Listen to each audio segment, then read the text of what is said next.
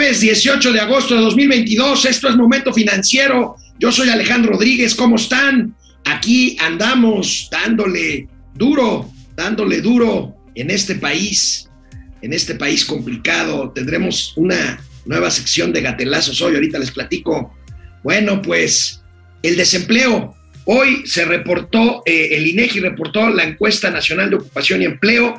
Hay buenos datos, hay buenos datos. El desempleo disminuye un punto porcentual al segundo trimestre de 2022 con respecto al año anterior. El desempleo pasa a 3.2% desde 4.2%. Es una buena noticia. También disminuye en el año el, el subempleo, este que hemos dicho que es el problema en México, pero eh, aumenta con respecto al eh, trimestre anterior de este propio año. Pero bueno, vamos a revisar las cifras del INEGI. De verdad, hay quien cree, alguno de ustedes cree que el PASIC ha funcionado, el programa este contra la inflación. Vamos a analizar hoy. Tremenda, tremenda nota, amplísima nota que saca de análisis el periódico El Economista, pues en donde se ve claramente que los productos eh, que se incluyeron en la canasta del PASIC, pues simplemente tienen índices de inflación, ya no digamos del 7, 8% como es la inflación general, sino de más de 10%, dos dígitos en precios de alimentos incluidos en el pasivo. Revisaremos las cifras también por estados y productos con doble dígito de inflación.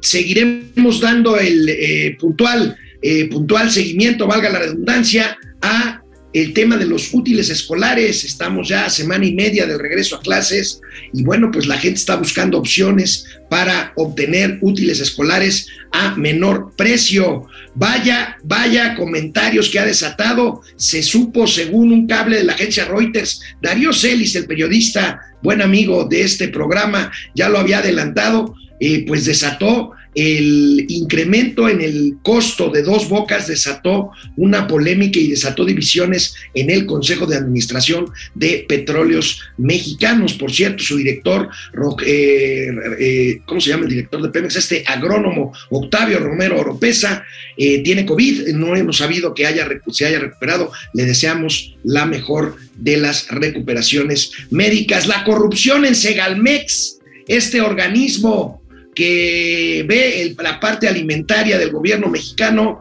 la corrupción en Segalmex llega a la mañanera, por supuesto le dedican muchísimo tiempo y pues a mí se me hace que es otra vez un borregazo.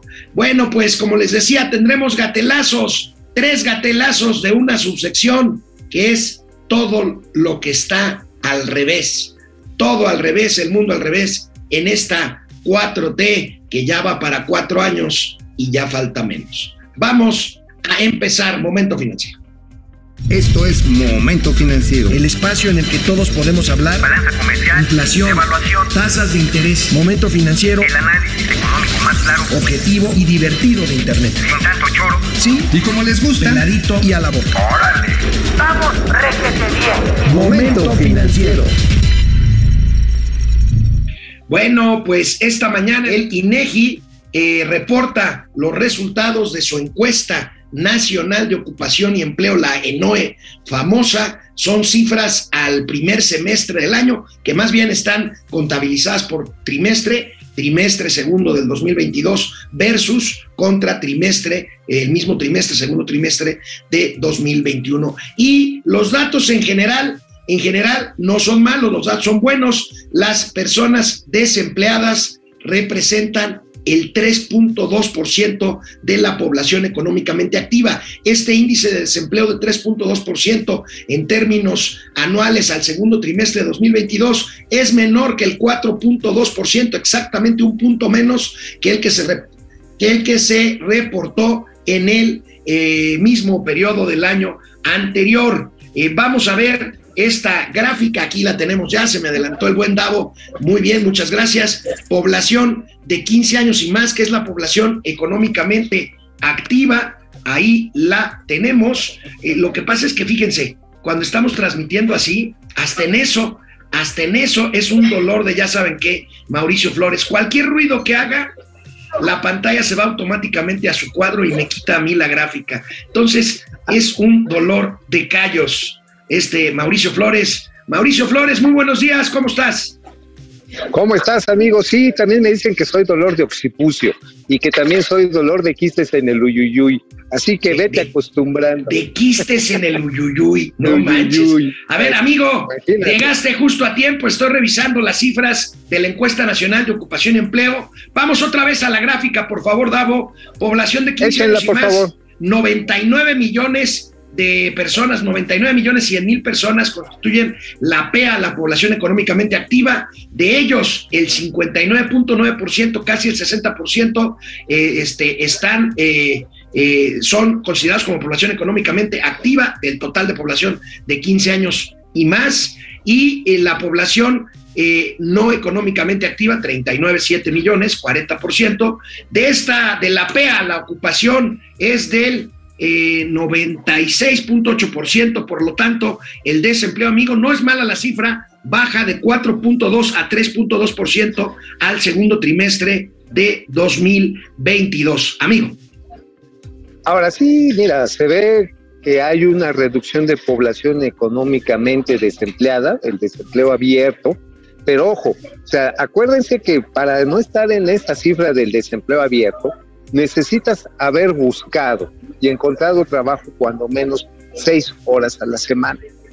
O sea, si hiciste el esfuerzo y además tienes la chamba, tienes una chamba, este, aunque sea así, no sé, una hora a la semana, que estés atendiendo un puesto de tacos, que seas repartidor, que seas un conductor de V, ya no estás desempleado. El problema es todo lo que viene además, que es el subempleo. Y eso es muy relevante mencionar. Porque si bien es cierto que quiere decir que hay menos gente eh, necesitada de chamba, lo, lo relevante es que hay más gente necesitada de más chamba y de más ingresos. Eso es lo que hay que leer de estas cifras que son muy precisas por parte de INEGI. Es yo creo que una de las menciones más importantes que tenemos en materia de empleo y desempleo.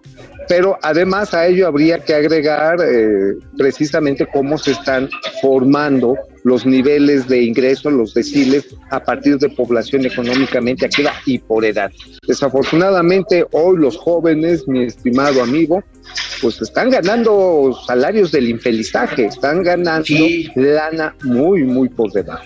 Me llama la atención, amigo, porque de la población que no está activa, hay disponibles siete y medio millones de jóvenes, un 18, dice aquí, un 18.8%, que es un poco lo que hablas. Ahora, yo digo, las cifras no son malas porque el desempleo como tal baja un punto porcentual Sí, en no términos anuales. Este, pero vamos viendo, vamos viendo la subocupación, que es el tema que siempre subrayas tú, la población subocupada, y vamos a ver las siguientes gráficas, ahí las tenemos, amigo. En el, por ahí. 2000, en el 2022, eh, al segundo trimestre, la población subocupada eh, es de 5 millones de personas y esto Así es. representa un 8.9%, que también bajó porque el año anterior la, la tasa de su, ocupación, de su ocupación era de 13% y baja a 9%. Es relevante también esta reducción, quiere decir que hay gente que logra más periodos de trabajo.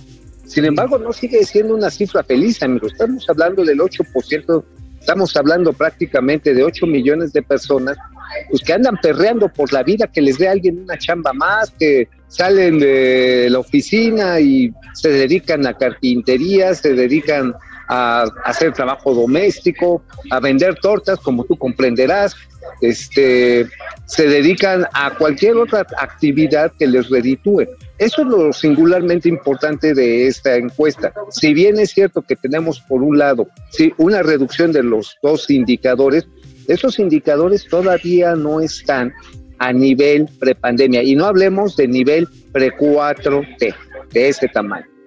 Bueno, amigo, pues vamos viendo, vamos viendo el tema de las tasas de informalidad laboral, que es otro tema. O sea, ya hemos visto, esta encuesta mide tanto empleos formales como empleos informales. Muy O formal. sea, ¿qué es, Y los qué es la diferencia? ¿Qué es la diferencia con el IMSS? Porque el IMSS reporta nada más empleos registrados en el IMSS, justamente, que son empleos formales. Entonces, si vemos aquí, las tasas más altas de informalidad laboral se reportaron en, fíjate, Oaxaca 80 y medio por ciento, Guerrero casi 80 por ciento y Chiapas Bueno. 76 por ciento. Pues Oaxaca, Guerrero y Chiapas siguen siendo, pues, de donde eh, tose la economía mexicana en cuanto a informalidad laboral. Sí, lo que estamos viendo, amigo, es que desafortunadamente estos lugares no es de ahora, no es nuevo para nada. Es una cuestión, hay quienes le dicen cultural, yo digo que simplemente es un fracaso de las políticas de empleo, pero también de formalización del trabajo personal y familiar. Por ejemplo, tú no puedes decir que un diseñador de ropa o unos fabricantes de textiles en Oaxaca, que son gente realmente empeñosa, pero que no tienen un registro federal de causantes, porque nadie les ha, nadie les ha prestado un pinche centavo para obtener todo el procedimiento que requieren para modernizar sus negocios. Hay unos que sí, a través de las uniones de crédito No, y de las y- cajas populares. Pero peor aún, amigo, hay una gran cantidad de personas muy amoladas que desgraciadamente terminan financiándose, ya sea para su propio gasto corriente o para sus negocios con usureros, con usureros, Claro. a tasas, a tasas, pues que los quiebran a la primera. Bueno, iba a decir banqueros, pero sí, los usureros están peor. Sí, hay Ah, bueno. usureros, digo, bueno, un usurero te la deja Cayetano Fría hasta el 10% mensual.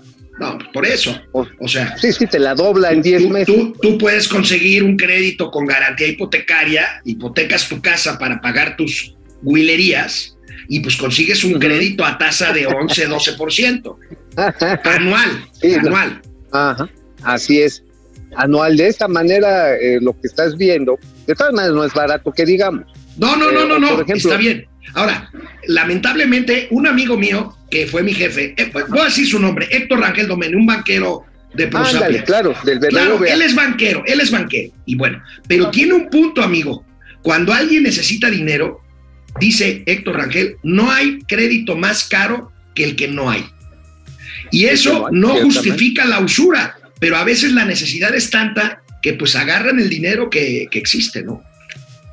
Así es, estamos pues eh, en circunstancias en la que la formalización y que estos, eh, digamos, un fabricante de chocolate en Oaxaca, ¿no? Por ejemplo, o de mezcal, contrata a los, a, a los que le hacen la molienda del cacao, contrata a quienes los tiene que empacar, los que tienen que hacer el diseño, a lo mejor esos sí tienen un RFC, pero los otros a lo mejor no tienen seguro social.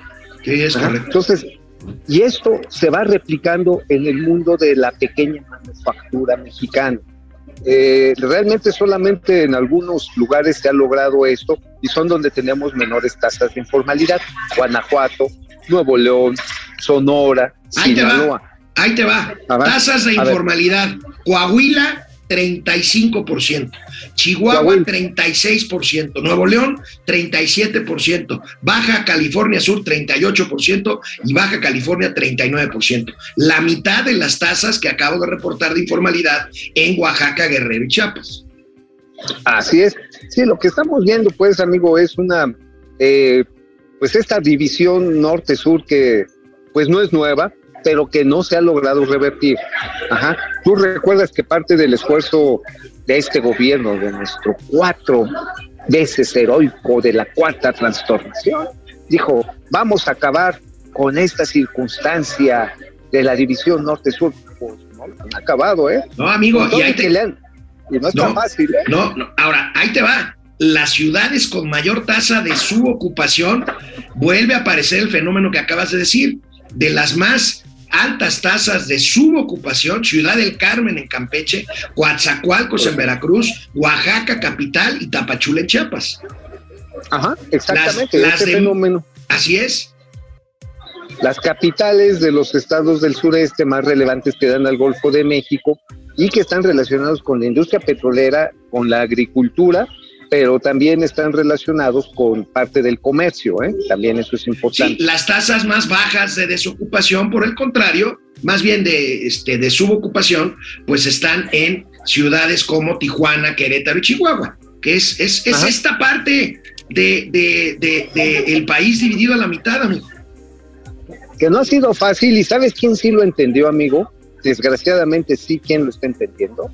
Bien. El crimen organizado. Sí, claro, claro, por supuesto. Claro, saben que eh, precisamente sus fuentes de su ejército de reserva, su, iba a decir ejército industrial, pero sería ejército criminal de reserva, está precisamente en estos espacios, en estos, en estos estados, en esos territorios y por lo tanto ahí es donde ha centrado mucho de su operación logística de trasiego, de exportación y de producción. Lo tienen muy claro, tanto que han ganado gobernaturas, ¿eh?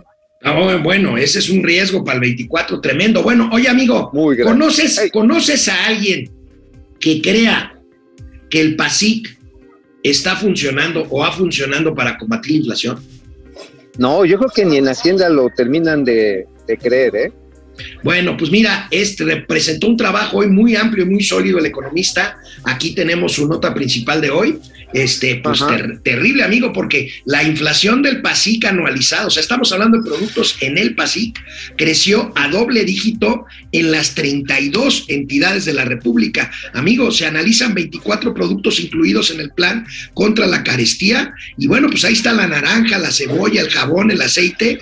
Y bueno, índices de dos dígitos. Y si vemos el mapita este, si alcanzas a ver, pues ahí tenemos, aquí sí el país no está dividido en dos, amigo. Aquí sí tenemos de chile, de dulce y de mole, porque tenemos índices de inflación de, de, de, productos incluidos en el PASIC a dos dígitos en Chihuahua, en Coahuila, en Aguascalientes, en Jalisco, en Michoacán, en Morelos, en Oaxaca y en Chiapas mira, ya cuando mide, hay que decir que es el PASIC para que agarren la otra. Es la, ahora sí que es esta canasta de 24 productos básicos en los que hay jabón de tocador, está el bistec, está pollo, huevo, pan de caja, está también cebolla, papa, eh, está la naranja, todos estos productos que son así como que la tortilla, que por cierto ayer llegó a un máximo histórico, hermano. Casi 29 pesos el kilo de tortilla. Pero la culpa, la culpa es de Maseca, dicen en Palacio Nacional, nomás. Yo no digo que no sea, tenga parte de responsabilidad, pero dicen que la culpa es de Maseca nomás. Ah, yo creo que se la están, ahora sí que están, están torteando mucho esta tortilla, ¿eh?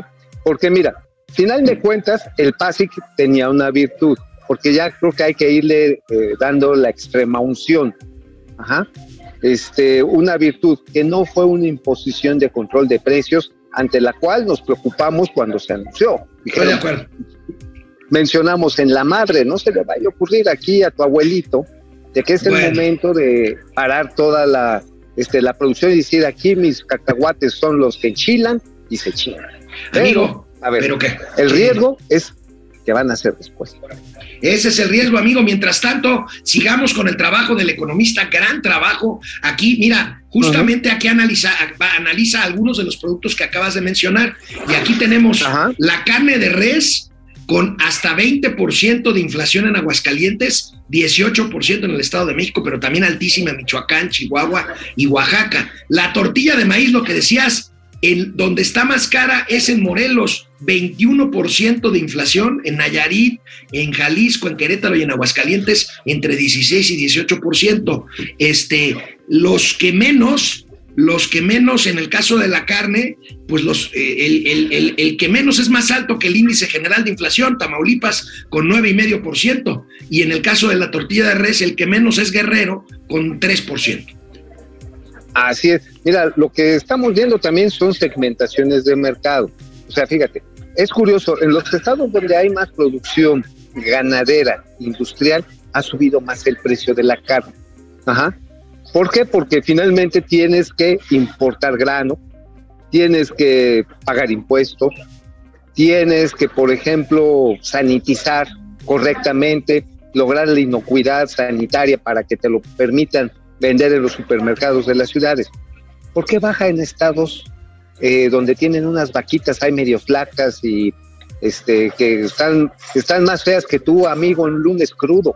Amigo, amigo, pues eh, yo, yo, yo soy feo pero simpático. Vamos a ver la siguiente tabla, amigo. Fíjate, el problema que ya hemos hablado aquí, el pollo en Guerrero, el estado con más alta inflación en cuanto al pollo, de casi 30, casi 28%, es Guerrero, pero también hay en Chihuahua, California, Querétaro y en Chiapas. La leche, la leche. Me sacas de duda la leche en Colima 20%, Sinaloa 16%, algo así también en Tabasco y en Tamaulipas, y donde menos ha subido el pollo en Yucatán 6.7% y en donde menos ha subido la leche en Guerrero con 6.8%. Es lo que dices tú, amigo, segmentación de mercados, pero bueno, Pero a ver, de cualquier forma, razones. los índices menores los índices menores de inflación en, por producto los vemos pues en niveles de la propia inflación ver. general, 6, 7, 8%.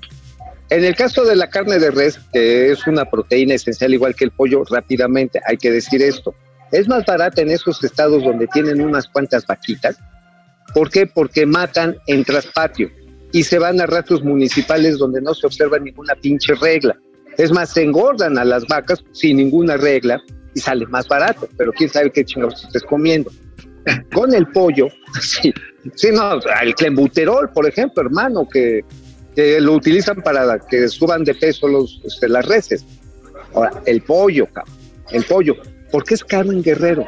Por las bandas criminales. Claro, claro. Acuérdate claro. que han estuvieron quemando plazas, centros comerciales, quemando mercados públicos de los polleros en el mismo Chilpancingo que no querían caerse con su cuota. Los pollosetas. es Los Los pollosetas. pollosetas, los pollosetas, cabrón. Bueno, oye amigo, la última gráfica rápidamente, el huevo, el huevo, que ya ves que ahí te echaste unas carísimas picaditas de huevo allá en Uf. Veracruz. Ay, Bueno, sí, pues, me encantó que el huevo está- el huevo. Fíjate, el huevo tiene un índice inflacionario de casi el 50%, amigo, es una locura, en Tlaxcala. Y en Michoacán, 42%. Aquí no está Guanajuato, que es un productor de huevo grande, este, pero donde están los menos es en Campeche, con 21%, altísimo de cualquier forma. Y maneras. este, de todas formas, qué locura, amigo, los precios, ¿eh? Y además, puros productos PASIC, ¿eh? Ajá, sí, bueno, fíjate que hoy nuestros amigos del Grupo Consultor de Mercados Agropecuarios eh, dieron muy temprano su medición y lo que acumulan de las tres principales ciudades, Ciudad de México, Monterrey y Guadalajara, es que la canasta básica, el PASIC, sube 16% de punta a punta, de cuando fue anunciado abril a la fecha de ayer. Este, Es, global, es un Sí, índice global PASIC. Dos dígitos, es lo que, Exactamente. es lo que dígitos. concluye Luis Miguel González en El Economista. Mira, es triste decirlo, pero estamos más o menos atados de pies, manos y fundillo, porque el precio de los granos, de los futuros, sigue muy alto. Y la, y la producción agroindustrial, la que le da de comer a las ciudades, es la que marca los precios. Y si hay un esfuerzo, hay que reconocerlo. Amigo, yo sé que a ti te caga la 4T. Este, hay un esfuerzo serio por parte de la Secretaría de Agricultura y Desarrollo Rural, la SADE, pues para que se empiecen a distribuir los fertilizantes, para darle mayor rentabilidad y productividad por hectárea a los pequeños agricultores en las zonas rurales, eh, en lo- para los mercados regionales, pero eso no está siendo suficiente para abastecer a las ciudades.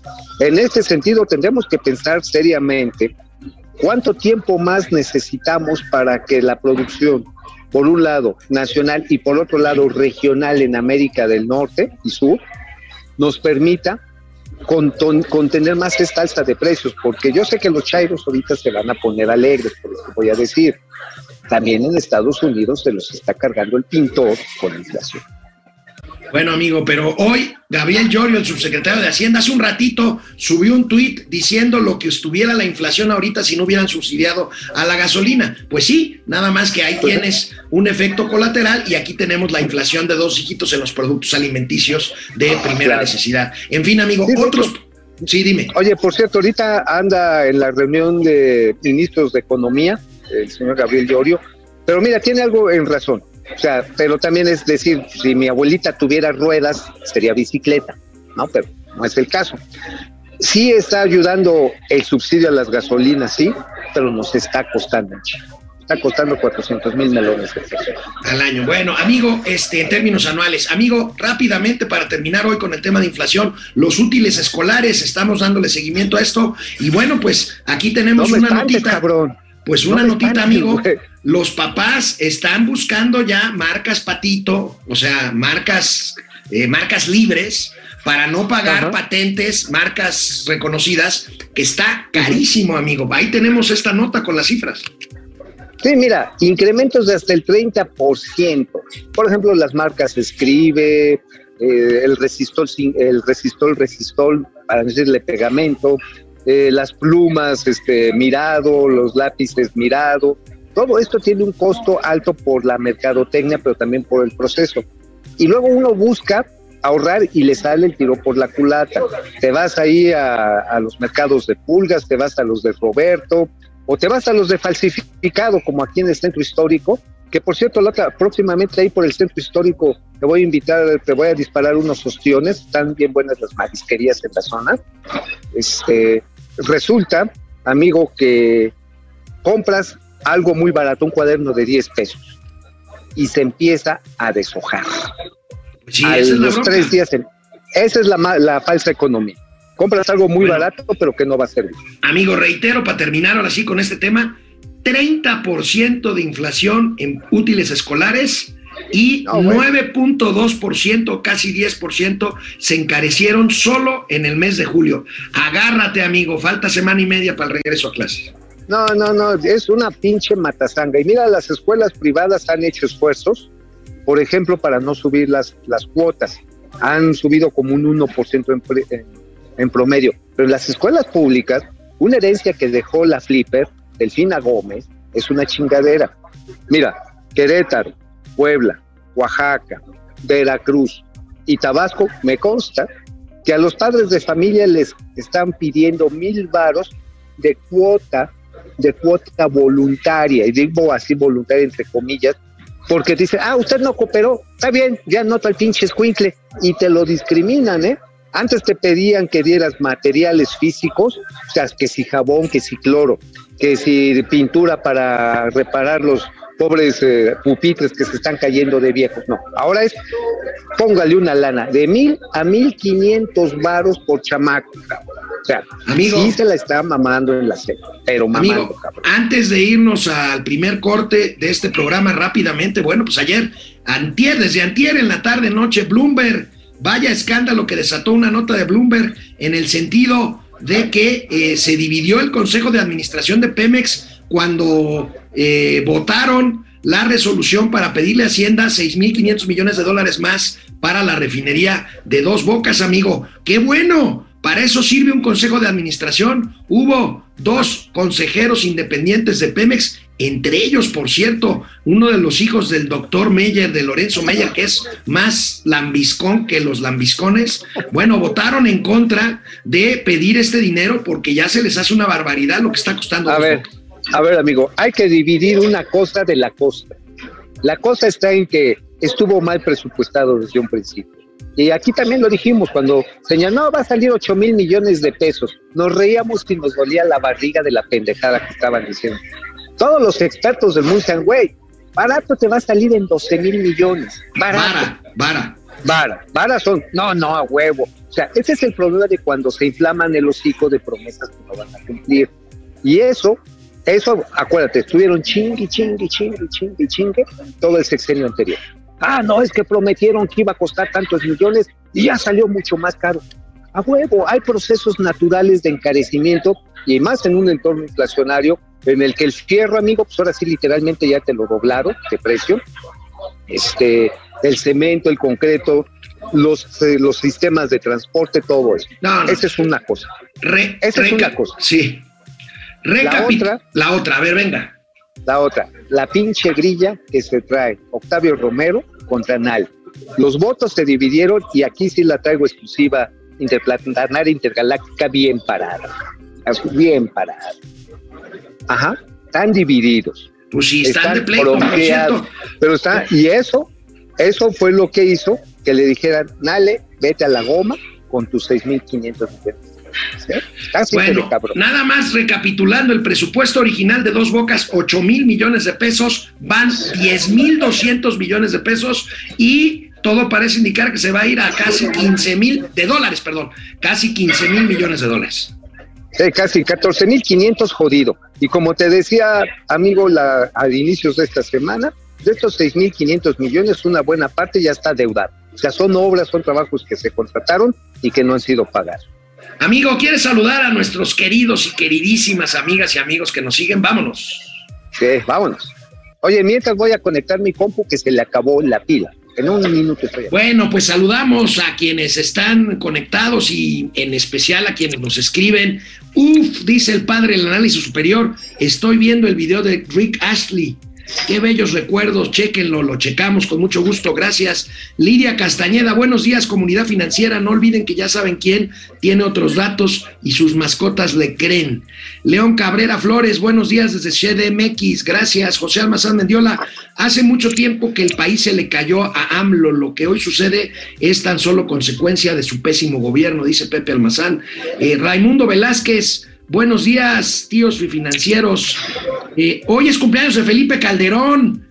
¿Sabes qué? Hoy hubiera pagado, amigo. Hoy hubiera pagado para estar en la mañanera, sentarme junto a Molécula, pedir la palabra y decirle, señor presidente constitucional de todos los mexicanos. ¿No va usted a felicitar al expresidente Felipe Calderón hoy en su cumpleaños? Hubiera pagado por eso, hubiera pagado por eso. Bueno, este, el Pidio Ortega, Minerva Barrón, desde Chihuahua. El Pidio dice que somos el Chompiras y el Peterete de las finanzas.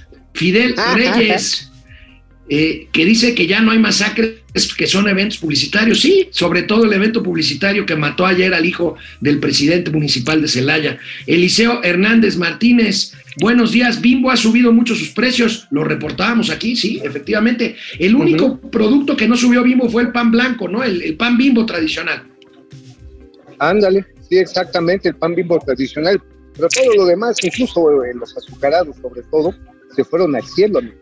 Una Ahora bomba sí, veracruzana, sí, sí. el tío Mau. Oye, Mm. eh, pero si quieres que, que te coman la dona, yo sé dónde es gratis. ¿eh? Buenos días, mis queridos financieros, Minerva Barrón. El tío Mau dice que estás como el peje todo el tiempo tragando. No, y si te platicara, y si te platicara, Minerva, este, Fidel No, Reyes. Morales, cuidado con los montadeudas. Eh, Fidel Reyes, la ru- eh, dice que está siguiendo la ruta de la garnacha financiera. Lucía Mejía, ¿dónde estás, amigo? ¿Estás en el aeropuerto? Sí, ya, es que regresé hoy muy temprano y fui a ver al, al contraalmirante Carlos Velázquez Piscareño. ¿Hablaste con él? Sí, sí, lo saludé, lo conozco. Ah, lo vas a entrevistar. Pues para Ajá, acá, sí, no para allá. No, pues para los dos lados. Bueno, Entonces- Lucía, Lucía Mejía, salen muy caros los útiles escolares y de mala calidad. Mau Ríos, leí un artículo del Reforma donde decía que los padres de familia tendrán que pagar lo que no han pagado en 25 años en útiles escolares. Pues con una inflación en el sector de 30%, pues seguramente así va a ser. Jorge Alberto Magdaleno, Lucelena Silva, Pierre del Rosario, que somos Rocky y Bullwinkle. ¿Te acuerdas de esa caricatura? Rocky y Bullwinkle de las finanzas. Ujú. Este, Carlos Barrera, Butch Cassidy y Sundance Kid. Hola amigos mexicanos, dice Vera Misup desde Perth, Australia. Deja de tragar, amigo, vámonos con más información, tus calumnias. Están re buenos estos molletes, cabrón. Amigo, ¿qué escribiste? Quítate el frijolazo del diente y qué escribiste, dinos qué escribiste en el periódico La Razón de México. Bueno, en la razón, precisamente este tema eh, tan tremendo que, por ejemplo, ayer le costó la vida a, al- a Guillermo Mendoza, el hijo del alcalde de Celaya, que es precisamente la informalidad y la ilegalidad. Eh, hay que recordar que Guanajuato tiene una industria peletera muy importante. Y no es que se hagan pelotas, hacen No. zapatos, hacen Ok. bueno, Ajá, sí, para que quede claro. No, no, para que quede claro, peletera, eh, la, la- la industria del cuero y el calzado. Ajá, sí, hay. Además de la industria moderna, de manufactura de automóviles, de aviones, etc. Pero bueno, fíjate que aquí lo relevante, amigo, es que lo que escribimos ahí en, la razón, es que ya le fueron a decir, perdón, se me, se me escurrió el mojoyoco. Este, resulta que los tianguis del bienestar están siendo un verdadero reducto, un verdadero relajo para la venta de mercancía confiscada. Afortunadamente, la secretaria, secretaria del Bienestar, Ariana, eh, ay, se me fue su nombre, la, Montiel. Montiel, Montiel, Montiel González. Afortunadamente ya prestó oídos a Pepe Abugaber, al presidente de la CONCAMIL, y a los representantes de la industria peletera, a los, a los representantes de la industria del calzado y del vestido, de Guanajuato. Los van a ver en la tercera semana de marzo. ¿Por qué? Porque la mercancía que están incautando de Robert en las aduanas, todas las falsificaciones originales que se hacen también en el país, el objetivo es empezarlas, o ya las empezaron a vender en tianguis del bienestar a precios ínfimos.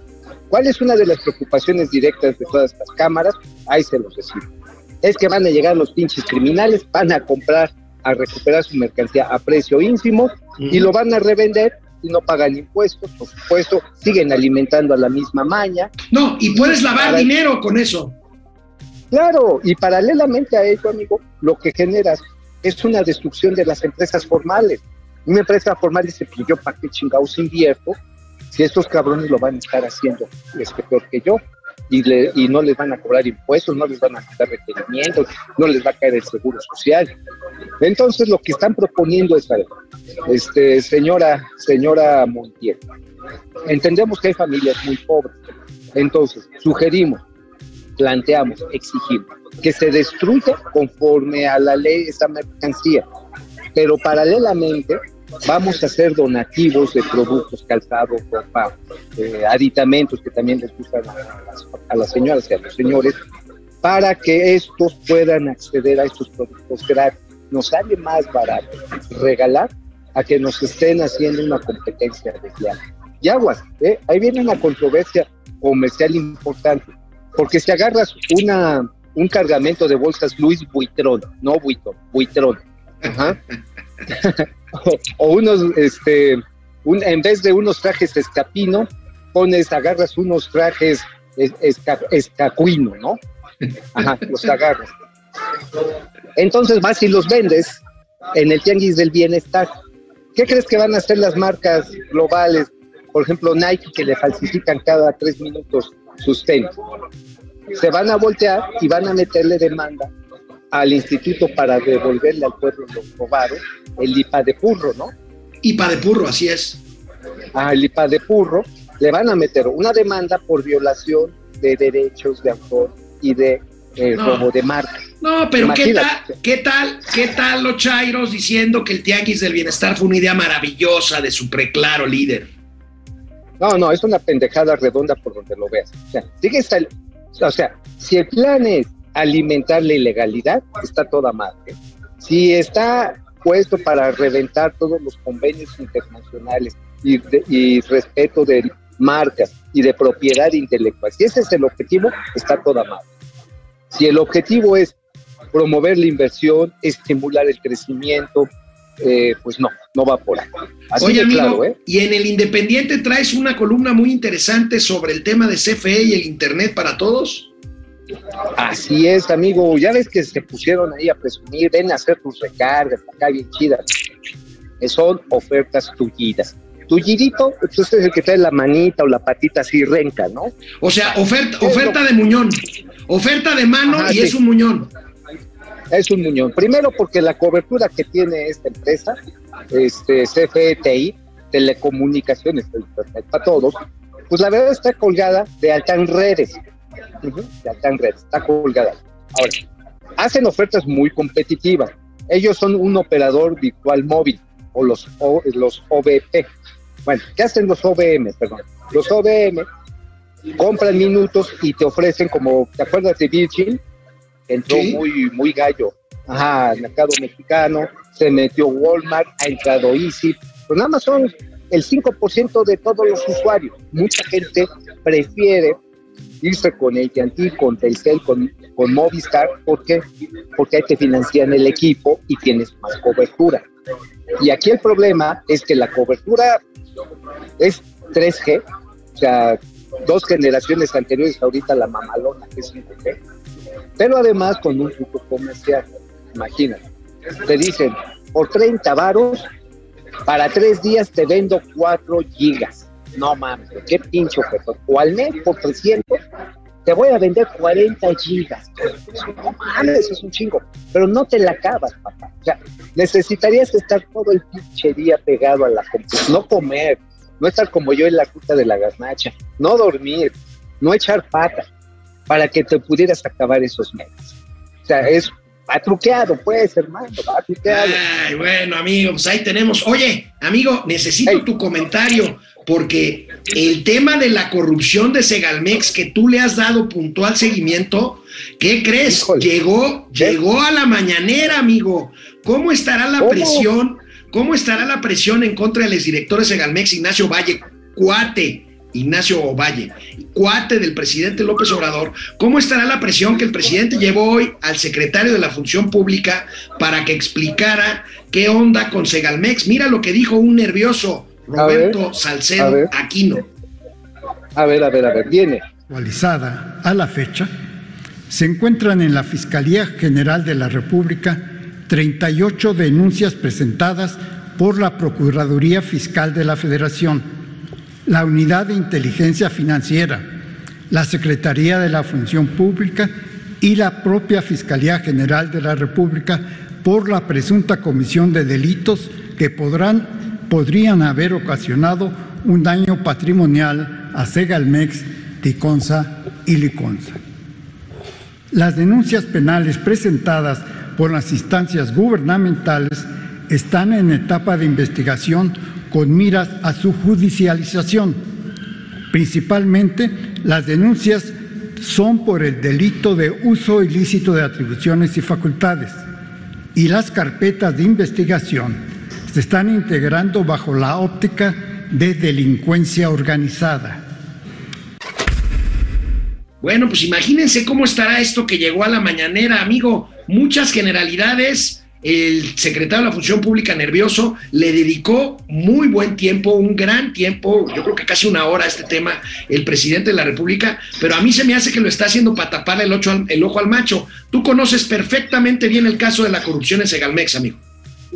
Mira, eh, el señor Ovalle, que fue jefe del presidente cuando este tuvo un trabajo, antes de ser presidente, creo que trabajó una vez, este, en Conasupo, pues es su cuate de toda la vida y le dio este encargo. Eh, al señor Gavira, que fue su secretario de Finanzas, le soltaron la rienda. Pero también hay una serie de funcionarios que colocó el grupo de Julio Scherer, que se metieron el dedo. Perdón que lo diga, pero sí. Eh, los encargados de Liconza y también de Abasto de Liconza realmente le generaron un hueco, lo da a conocer la Auditoría Superior de, Superior de la Federación, de 8.500 millones de pesos. Uno de cada tres pesos en la cuenta pública, uno de cada tres pesos asignados a Segalmex en la cuenta pública 2020, quién sabe dónde quedaron. Y Es bueno, una y hubo... es un asalto en despoblado, amigo. Absolutamente, y bueno, salen embarrados algunos este, empresarios, por ejemplo, sale embarrado eh, Carlos Puente, Alejandro Puente. El eh, de que los cableros. no.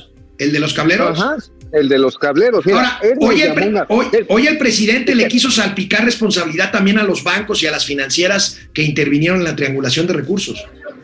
Ajá, bueno, ahí lo que pasó fue una situación diferente, fue por la emisión de certificados bursátiles. De 900 seguros. millones, ¿no? Mil, mil cien millones de Ok, pesos. ok. Ah, pero, ah, pero, ok, ya pagaron, ¿eh? Los bancos, a los bancos les llegaron, entre ellos a BBV, a Cibanco, le llegaron a Banamex, a HSBC, le dijeron, güey, ayúdame a colocar esto. Sí, pues, cómo no. Y les dieron el, el pase por bola, colocaron los seguros, pero ahí es donde tuerce el rabo la marrana. La área legal de los bancos debió haber dicho, oye, güey, la Segalmex no puede bursatilizar, no puede emitir deuda bajo estas condiciones, no si no va con la autorización de, de Hacienda. Además, si, si Hacienda te lo autoriza, va a estar violando la propia ley de seguridad alimentaria. No pueden hacer este tipo. Entonces, a los bancos los agarraron, ya sabes de dónde, los agarraron de los pimpilines, hermano, y de ahí de los pimpilines les hicieron pagar en mayo pasado, no sé si recuerdas que aquí lo publicamos, aquí en Momento Financiero y también en H Columna, que tuvieron que pagar, tuvieron que pagar esta cantidad Sí. de dinero con los intereses para evitarse lo que está pasando, la judicialización. Y finalmente, pues la idea es ahora atorarse a los funcionarios públicos que autorizaron esta transacción. Este puede ser, amigo, uno de los grandes escándalos de corrupción en el gobierno donde ya no hay corrupción. No, bueno, va a ser tan escandaloso que no le puedes decir a, a el amigo del presidente, el señor Ovalle, no estaba enterado que su director, su director de finanzas, el señor René Gavira, estaba haciendo un batidero. O sea, a menos que sea la tónica de lo que fue Lorenza Serranía, ¿no? De decir, no, no, pues yo nada más soy directora, yo para qué chingados. Yo nada más dirijo Segalmex, ¿verdad? Bueno, como, amigo, jefa- como regenta de la ciudad, decir, yo nada más soy regenta, a mí qué me andan preguntando. amigo, vámonos a corte y regresamos con los gatelazos. Vámonos. Bueno, pues aquí seguimos. Ráfaga Martínez, qué milagro. Ráfaga, saludos. Ana María Órale, sí, Alday. hace un rato que no te veíamos. Hace rato, pero bueno, ahí está Ráfaga. Ana María Alday, saludos, dúo dinámico, gracias por los saludos de ayer. Están más que invitados a Milwaukee por unas cervezas y queso. Un gran abrazo. Qué padre. Qué padre, pues allá iremos a Milwaukee a ver a los cerveceros. A mí me encanta el béisbol. Uy, sí. Este, Guillermo Sánchez, saludos. Saludos al varón Oye, ¿te rojo y pulgoso. Mande. Oye, ¿te gusta el béisbol por el garrote, me imagino, no? Y a ti te digo por el pisa y corre, cabrón. Guillermo Sánchez, saludos, varón rojo y pulgoso de las finanzas. Luis Alberto Castro, buenos días a Macario Esquetino y Ángel Verdugo. Ah, bueno, pues ahí sí, No. ahí sí se les No, agradece. no, no mames, no mames. No, ¿No? no, no, no, yo el señor Marmota, yo el señor Marmota no le hago, güey, ahí muere. Que Macario es buenísimo, cabrón. es buenísimo. Este, Carlos González, según el Fondo Monetario Internacional, bajar la inflación al 100%, del 100% al 10% es relativamente fácil. Bajarla del 10% al 2% se puede llevarse años. Dice mi querido Carlos que la inflación sube por un elevador y baja por las escaleras. Sí, así es, así es. Ahora, eso es muy cierto, los golpes inflacionarios son rapidísimos y de que empiece a contenerse se lleva largo el rato. Sí, eso es lo complicado. Pues eso es lo complicado, amigo, y pues vamos a ver este cuánto tiempo y hasta dónde llega. Fíjate que dio, estuvo dando entrevistas ayer Gerardo Esquivel y dice que le preocupa la inflación, pero que va a empezar a disminuir a, a mi- a mitad de este año, a finales de este año, ¿le creemos? Pues mira, dijo que iba a ser pasajera, ¿no? Por eso, Yo creo que pasajera es su soberbia, pero de doble cabina, cabrón. Dijo, no, no, sí, va a pasar rápido, no se alerten. No se alerten, cabrón. Es la putiza que nos están viendo. bueno, eh, Elsa Mercedes, saludos, nos informan y nos divierten, me encanta su programa, gracias Elsa, Ah, eso se trata, gracias, eso es lo que tratamos de hacer. David Magnot, ¿cuánto ha perdido Pemex en CFE en suspender el aeropuerto, en el costo de la revocación de mandato y en los bancos? Puta, no, pues ya, todo. Ah, pues sí, mira, nada más, este, Pemex estamos hablando de más de un billón de pesos. Un billón de pesos en Pemex, en CFE, Eh, échale tú unos 300 mil millones de pesos, un vamos, 300 mil pesos. 1.3 llevamos. Aeropuerto, cancelación de aeropuerto, Cancelación de aeropuerto, déjalo en 330 mil. Vamos, 1.6 billones. El costo de la revocación de mandato, ¿te acuerdas cuánto costó? Costó una lana, no me acuerdo. Ah, pues, no, no fue tanto, fue una pendejada en comparación a estos pendejazos. Bueno, Estamos hablando. no, olvídalo, eh, es, es incalculable, mi querido David. 25, Flo Bob, Son como. Yo creo que se han perdido más o menos en lo que va del sexenio en términos de decisiones tontejas. Este, rayando una refinería que no va a refinar y que está saliendo más cara. Un tren que se va a quedar a medias. Y este. Y el. Un aeropuerto que, que está ahí como que tirado a la mitad y a ver si un día de estos jala. Creo que sí le vamos a estar pegando a los dos billones de vasos. 2 Vale. billones con B, Flobo Dos 02, salud, que es, que es este como una tercera parte del PIB, ¿no? ¿Sí? Flo- sí, más Flo- o menos. Flobo 02, saludos al inspector Ardilla y Toto de las finanzas. Pupi Noriega, mi vida. Gracias. A Mauri Serrano. Doctor, doctor, a ver si el doctor no nos camu- este, cabulea hoy. A pesar del discurso, a pesar del discurso oficialista, lo único que se ha nacionalizado es la miseria salarial. Órale. El doctor siempre es eh, agudo. Leonardo Uy. Vega, Sepulcral. felicidades, tíos financieros, por el gran programa de ayer. La educación Ah, en gracias. México llenándose a la goma, llevándose a la goma, yéndose a la goma, pero al ritmo de goma. marimba, gracias al tío Mao. Saludos Oye, desde Puebla, oye, amigo. saludos, mande. Oye, amigo, por cierto, ah, no se pierdan la información que se vierte a detalle hoy en el periódico El Sol de México. Lo dirige Hiroshi Takahashi, gran Buenísimo, de periódico. periodista. Ajá, pero además detalla los ángulos ideológicos del programa del nuevo plan de estudios. Mira, ya no te van a calificar si llegas tarde, ya no te van a calificar trabajos extraescolares, no te van a calificar tareas. Güey, eh, el paraíso de los huevones. No, está cañón. Isela Maldonado, el señor Macario es la ley, estoy de acuerdo. Ustedes también, si se promueven mejor, pues lo haremos. Carlos González bien, con Azupo siempre fue como la historia de Alibaba, siempre. Alejandro Ortiz, buenos no, días, dúo dinámico, los mejores analistas de la red. Gracias. Vamos a los Gracias, gatelazos. gracias. Amigo, pues lo prometido es deuda. El primer gatelazo es, como dijo el presidente de la República ayer, que le hubiera gustado comprar la mitad de Banamex. Híjole. No, a ver. bueno, a ver, Llegamos incluso a pensar la posibilidad de que el gobierno, eh, la nación, eh, fuese dueño del 51% de las acciones y que 49 quedara en manos de particulares. ¿Por qué? Por lo mismo. Porque imagínense, el gobierno maneja 7 billones de pesos de presupuesto. Un banco que tenga ese manejo de recursos, sin una exclusiva, sí, de manera preferente, pues tiene garantizado a un cliente importante. Y además, es sabido de que todos los bancos tienen utilidades. Todos. Entonces, no hay pierde. ¿Por qué no lo hicimos? Porque eh, ya no tengo tiempo. Ya eh, participar en algo así requiere de más tiempo para dejar eh, consolidado un banco mm, mixto con participación mayoritaria del gobierno. Imagínense cómo se iban a poner los conservadores. oye, oye, o sea, no me compro un banco para que no se enojen ustedes, bola de culeros. Oye, sí está mal el señor, sí está mal, güey. O sea, a ver, amigo, imagínate eso. Pues como el, como el, como el gobierno maneja 7 billones de pesos, pues qué bueno que tuviera su banco. Imagínate el desastre de ese banco. Y me vino a la mente, amigo, y no es albur, un viejo concepto de la economía de los setentas, el famoso encaje legal. ¿Te acuerdas? Claro que eran los apartados en el que retenían hasta el 30% de la captación bancaria, ¿te acuerdas? Llegó a Para ser gasto, para gasto corriente.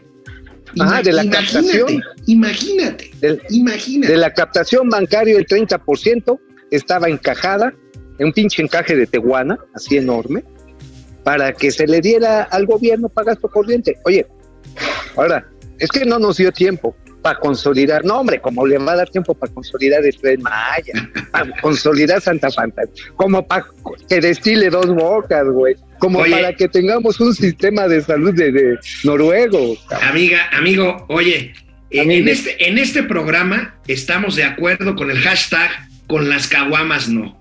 Porque No, el presidente bromea cuando habla del consumo de agua en la producción de cerveza. Por cierto, ¿qué no sus hijos producen cerveza? Sí, pero en Chiapas, ¿no? Pues sí, pero mira, la broma del presidente con las caguamas no, presi. A ver, a ver, vienes, presidente. ¿Cuánto? Eso para tarea. ¿Cuántos litros de agua se requieren para una caguama? Ahí se lo dejo de tarea. ¿Mande? ¿Cuántos bancos se han rechazado por ideología partidista? No entiendo. No, pues, no entiende. Me queda no claro que no entiende. No entiende. Oye, o sea, no entiende el ciclo hídrico, cabrón. Es más, para que lo entienda el presidente, vamos a ponerle la rola de mi aguarita, agua, mi agüita amarilla. ¿Te acuerdas de este grupo español? ¿Sí? Te echas tus chelas, te subes al water, echas el chisguete y se reintegra al No, ciclo no, no, no, no, no, no, no, no. Por supuesto, es No, suda amigo, no. y, se- y- no. A ver, a ver, cuando empiezan con la mamada de la huella hídrica, no, es que producir un coche genera, o refrescos genera mucho, consume mucha agua, sí. Pero de esa agua, hay derivados, obviamente de la misma destilación humana, desde la miata y al sudor, pero también en los mismos procesos de lavado se, se recicla. Es más, se pierde más agua en los ductos de, los de la producción agrícola que no están contenerizados, son tajos sobre tierra, pero esa agua tampoco se pierde, se va Amigo, al suelo. Es ¿Sabes, ¿Sabes qué porcentaje del agua que circula por la vieja red hidráulica de la capital de la Ciudad de México se pierde en fugas? Casi 40%. Ajá, casi 40%. En Monterrey no, fíjate que en Monterrey la hicieron muy bien. Pero es que ahí Sin son muy codos. Son muy codos y tienen muchos codos de conducción de agua. Oye. ¿Sabes qué? ¿Dónde les, les vino el pedo? Que no pusieron tinacos. Pues sí. Bueno, oye, amigo, el subsecretario de Seguridad Pública, Ricardo Mejía, pues ya es que quiere ser gobernador de Coahuila. Bueno, Ajá. pues aparte de hacerle la barba al presidente, se le hace también a su jefa, Rosa Isela Rodríguez. Ve este tuit que puso, A ver. presumiendo, fíjate, presumiendo cómo llega su jefa en chinga a ver al presidente en moto. Vamos a ver el video que presume A Ricardo ver. Mejía, la secretaria Rosa Isela Rodríguez llegando en chinga en moto a Palacio Nacional. A ver.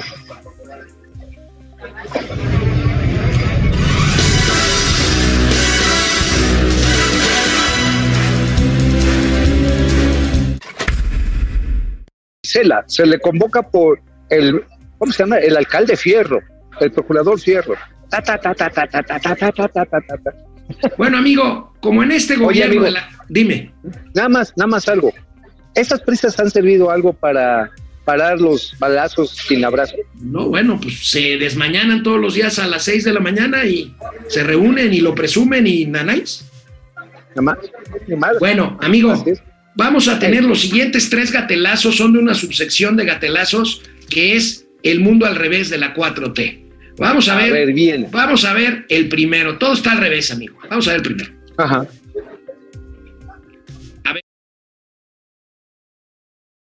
Hay que sacar, pasear, pasear, pues si no hay A perros, los pollos, pues a los pollos. a amigo. los... Claro, No. digo, es que mira, ya está tan caro ahora el huevo que sí es importante que tengas tus pollos de compañía. Son los, ahora sí son los que te dan la tranquilidad de que no te van a poner los huevos hasta Bueno, amigo, y segundo, el mundo al revés de la 4T. Nadie sabe para quién trabaja. A ver, a ver.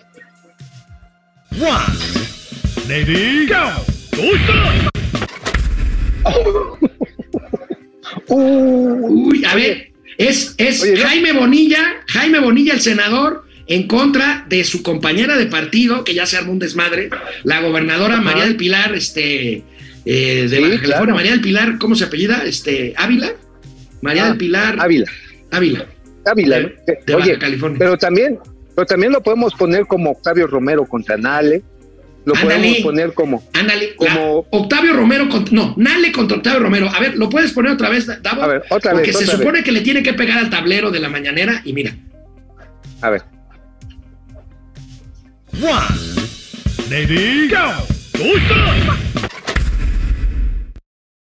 Holas, güey. No, bueno, pues sí. Oye, también podemos aplicar esta de Javier May contra este Rogelio Jiménez Pons. Podemos aplicar la de Gertz Manero contra Scherer y Scherer contra, contra Gertz. O sea, se están dando hasta con la vacinica, carnal. Y la última, amor, la última, amor, otra vez, otra vez te digo, Ay, amor. mi- ay, otra vez, otra vez. Oigan, esos ya son gatelazos querendones. Bueno, Ay, no, mi hablando, es que, es que fíjate en este video, fíjate por qué se me salió, amigo. Esto también A puede ver, ser lo que a ti te pasa, desgraciado. Mira, el mundo al revés, mira. A ver, viene, viene. Cariño, esta noche pídeme lo que quieras en la cama que voy a ser generosa. Que no ronques.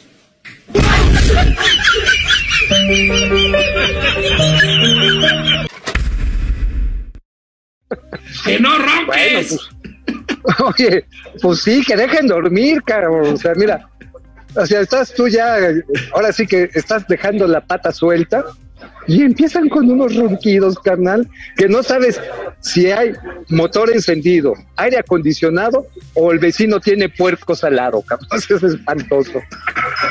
Bueno, amigo, amigo, este, nos vemos mañana. ¿Qué les podemos decir de novedades a nuestros, eh, queridos seguidores que siguen preguntando, que nos siguen siguiendo y eso se los agradecemos. Ahí Se la llevamos, ahí la llevamos con, Ahí vamos, nuevos- ahí con vamos. la- con la nueva sede de Momento Financiero. Ahí estamos elaborándola, va a estar padre. Yo tengo, eh, pues yo creo que como eh, antes de que pase un mes, creo que vamos a tener muy. No, no, no. Yo creo que en 15 días, este, ayer platicaba yo con Ah, sí. el Ah, productor general. ah, bueno, ah, bueno. En 15 No, días, empezaremos septiembre ya con un nuevo formato. El mes patrio. Vámonos, nos vemos mañana, amigo. Vámonos. Bye.